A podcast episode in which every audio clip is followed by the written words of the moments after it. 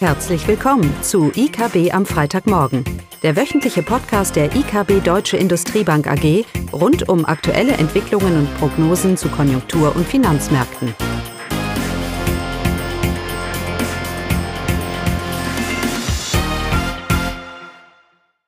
Willkommen zu IKB am Freitagmorgen, heute mit Klaus, Caroline und mir Eugenia. Und das Thema ist mal wieder Konjunktur, USA, Deutschland und China. Und wir starten was heißt hier wieder mal? Es bleibt ein spannendes Thema. Es bewahrheitet sich das, was wir seit Monaten schon hier prophezeien, will ich fast sagen. Wir haben Einzelhandelszahlen aus den USA bekommen, die sind schlecht. Sehr schlecht. Und alle wundern sich. Warum wundert man sich? Wenn eine Fed die Zinsen von 0 auf 5 Prozent anhebt in einer kurzen Zeit, wird das langsam seine Folgen zeigen. Das haben wir hier immer in dieser Runde gesagt. Und ganz egal, wo ich hingucke in den USA, ob das die, ähm, die Performance der Loans sind, also Delinquencies in, in, in, in den Krediten, ob das der Immobilienmarkt ist oder ob das das Beigebook der Fed ist, so die regionale Einschätzung. Überall brechen die Sachen ein oder drehen deutlich Richtung, Richtung Süden.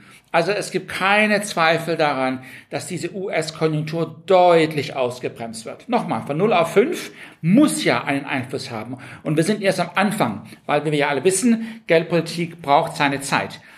Naja, die Märkte, die Märkte preisen mehr und mehr eine Zinssenkung schon ein, während die Fed noch Gewehr bei Fuß hält. Aber auch wir glauben, dass die Fed hier über, möglicherweise übertreibt, beziehungsweise bald, Stichwort Jahresende, in einen, in einen, äh, in einen Zinssenkungsmodus schalten, äh, schalten wird. Es ist auch jetzt sehr, sehr deutlich. Und wir können hoffen, dass die Märkte ähm, oder dass die FED auch früh genug ihr Wording ändert, damit sie etwas Unterstützung geben wird, vor allem den Aktienmärkten, die ja darauf vertrauen, dass die FED ganz schnell das Ruder rumreißt und diese US-Konjunktur, die deutlich sich, ich sag's nochmal, deutlich abkühlt, in eine Rezession gehen wird, dass sie diese Konjunktur etwas stützen wird. Wie sieht es eigentlich in Deutschland aus? Ja, eigentlich gar nicht so schlecht, zumindest im letzten Jahr. Also die deutsche Wirtschaft ist um zwei Prozent gewachsen im letzten Jahr. Ähm, das vierte Quartal, die Daten haben wir noch nicht. Es gibt erst die Jahreszahlen und aber man kann darauf schließen, dass das vierte Quartal dann auch nicht so schlecht gelaufen ist. Also es hat keine Rezession in Deutschland gegeben. Das äh, Statistische Bundesamt gibt diese Zahlen noch nicht raus, die kommen erst noch, aber sagt, dass es vermutlich eine Stagnation im vierten Quartal gewesen ist. Wachstumstreiber letztes Jahr waren vor allem die privaten Konsumausgaben. Ähm, und hier wurde vor allem profitiert eben von den Entlastungspaketen die von der Bundesregierung zur Verfügung gestellt wurden. Ja, auch wir mussten natürlich äh, jetzt unsere Prognose etwas ändern. Wir waren ja früher stärker am Minus fürs laufende Jahr bei minus 0,8, glaube ich mal, und mussten die jetzt auch anheben oder haben sie angehoben auf minus 0,2 Prozent im, nächsten, im laufenden Jahr. Wir gehen aber weiterhin davon aus, und das ist mit dieser Prognose auch weiterhin verbunden, dass wir im ersten, zweiten Quartal eine, eine schwache Entwicklung sehen mit einer leicht rückläufigen Wirtschaftsleistung. Und dass es schlechter wird, das deuten auch schon ein paar Indikatoren ein, zumindest die, das äh, Aktivitätsindex der Bundesbank, das ist seit Dezember jetzt auch abwärts gerichtet. Genau, uh, das ist aber eine deutliche Prognoserevision, ja. Frau Vogt. aber hier ist, muss man natürlich erkennen, dadurch, dass das vierte Quartal besser gelaufen ist, laufen wir mit einem höheren BIP ins neue Jahr herein. Das heißt, es hat auch gewisse Basiseffekte. Mhm. Also der Verlauf, die Erwartung ist unverändert. Ja. Dass wir nämlich jetzt diese Einkühlung sehen und diese Verbesserung, die wir sehen der Stimmung, äh, wird sich auch nicht halten, beziehungsweise wir haben ja grundsätzlich weiterhin eine durchaus ähm, negative Konsumentenstimmung äh, äh, Stimmung und ja. auch bei den Unternehmen ist es auch nicht viel besser. Du hast gesagt, dass das Bild nicht so schlecht ist für das vierte Quartal für Deutschland. Mhm. Naja, ich finde es schon schlecht, weil dann stimmt nämlich unsere Inflationsprognose nicht mehr. also ich, wir haben ja gesagt, wir brauchen diese Rezession und ich sage es nochmal, es geht nichts daran vorbei. Wer glaubt, dass die Notenbank hier die Wirtschaft stützen wird, um diese, um, um sie, ja, um sie zu retten, retten will ich jetzt nicht sagen, aber die Inflation, die Wer glaubt, dass die EZB die Realwirtschaft stützt durch Zinssenkungen, der ist auf einem Irrweg. Erst muss diese Inflation nachhaltig runterkommen. Es braucht diese Inflation. Und das haben ja die Märkte gespielt, vor allem der DAX. der hat ja gespielt, die Konjunktur tut eigentlich gar nicht mal so schlecht. Das heißt, die Zinsen brauchen gar nicht so hoch, äh, äh, äh, vielleicht gar nicht mehr so weit hochgehen, auch weil die Inflation ja jetzt dreht, auch wenn es so technisch ist. Und dass die Notenbank relativ schnell agieren wird durch Zinssenkungen, wenn die Konjunktur etwas schlechter kommt. Und das ist einfach nicht richtig, diese Einschätzung. Und das hat auch jüngste Kommentare von der EZB-Präsidentin Lagarde hat es auch bestätigt. Die Zinsen werden dann gesenkt, wenn die Inflation nachhaltig niedriger ist, nicht wenn die Konjunktur Probleme hat. Ein notwendiger Schritt dahin. Von daher glaube ich weiterhin, dass für den DAX es volatil bleiben, ähm, bleiben wird. Hängt natürlich auch davon ab, so wenn wir jetzt aufs globale Bild schauen, was so die Entwicklung in China macht. Da war ja viel in den Nachrichten zu lesen. Genau, und wir fangen mal mit dem BIP an. Also das chinesische BIP-Wachstum hat im vierten Quartal zum Vorquartal stagniert. Äh, zum Jahresvergleich ist das BIP-Wachstum bei 2,9 Prozent.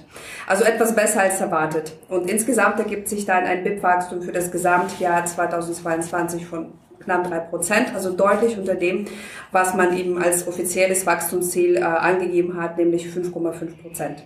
Ja, und das schwache Wachstum in China ist aber natürlich nicht überraschend, wenn man die strenge Null-Covid-Strategie der chinesischen Regierung im letzten Jahr bedenkt und auch grundsätzliche Abkühlung der Weltwirtschaft. Für dieses Jahr ist aber mit kräftigen Nachholeffekten zu rechnen, aber erst in der zweiten Jahreshälfte. Die Regierung hat jetzt im Dezember plötzlich die Null-Covid-Strategie vollständig aufgehoben, was aber eben zu einem drastischen Anstieg der Infektionswelle geführt hat.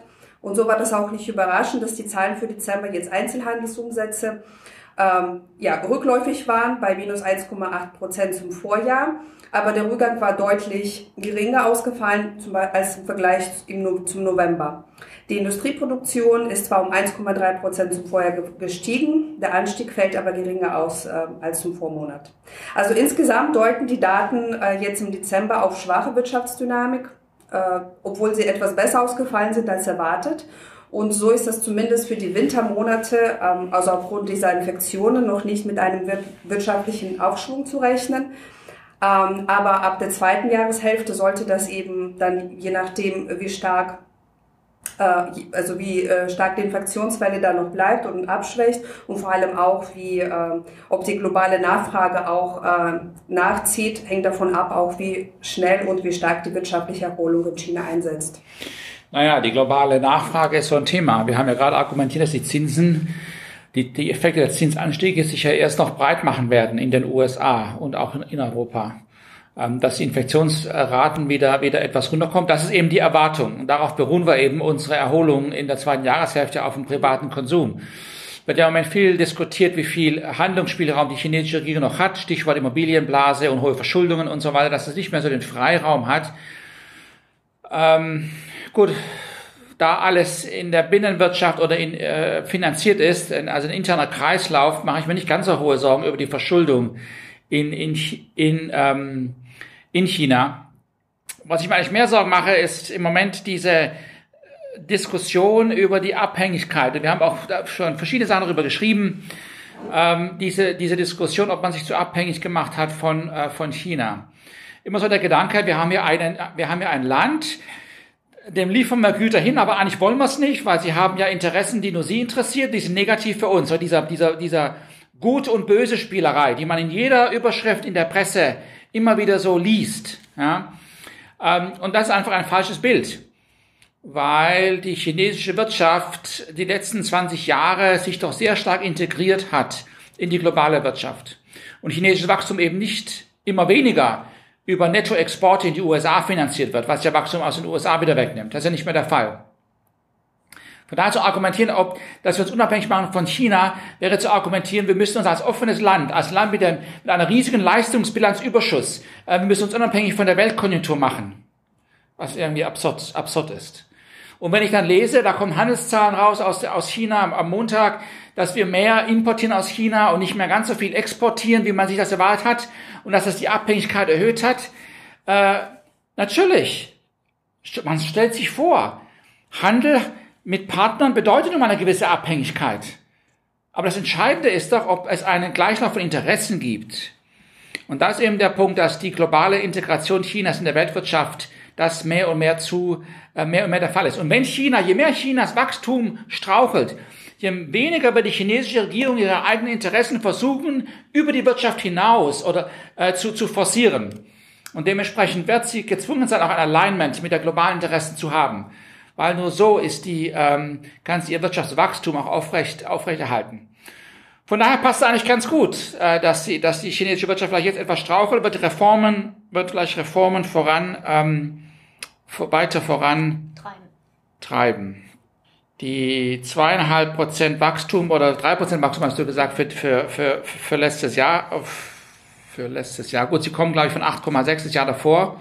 Ist natürlich schon eine deutliche, deutliche Verringerung. Das liest man auch in der Zeitung die guten Jahre in China sind vorbei, das Wachstum wird langfristig nicht so niedrig bleiben.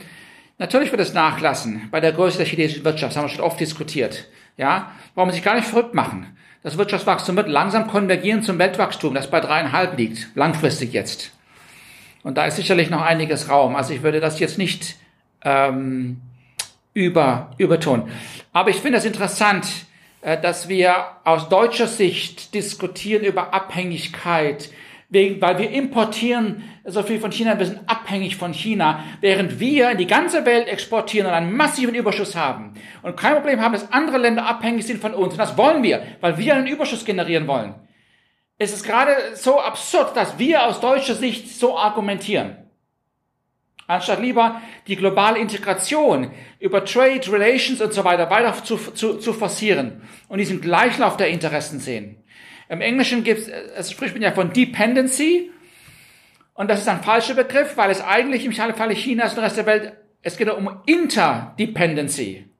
Ja, das ist das Entscheidende. Und da ist China ein zentraler Bestandteil der Weltwirtschaft. Also diese Diskussionen äh, sind für mich weiterhin nur schwer nachzuvollziehen. Hast du noch was? Habt ihr noch was? Mhm. Nicht? Glaubt, das reicht? Das reicht für heute. Okay. Schönes Wochenende. Tschüss. Tschüss. Das war das wöchentliche IKB am Freitagmorgen. Sie wollen immer über neue Ausgaben informiert bleiben? Dann direkt den Podcast abonnieren. Oder besuchen Sie uns unter www.ikb-blog.de slash podcast.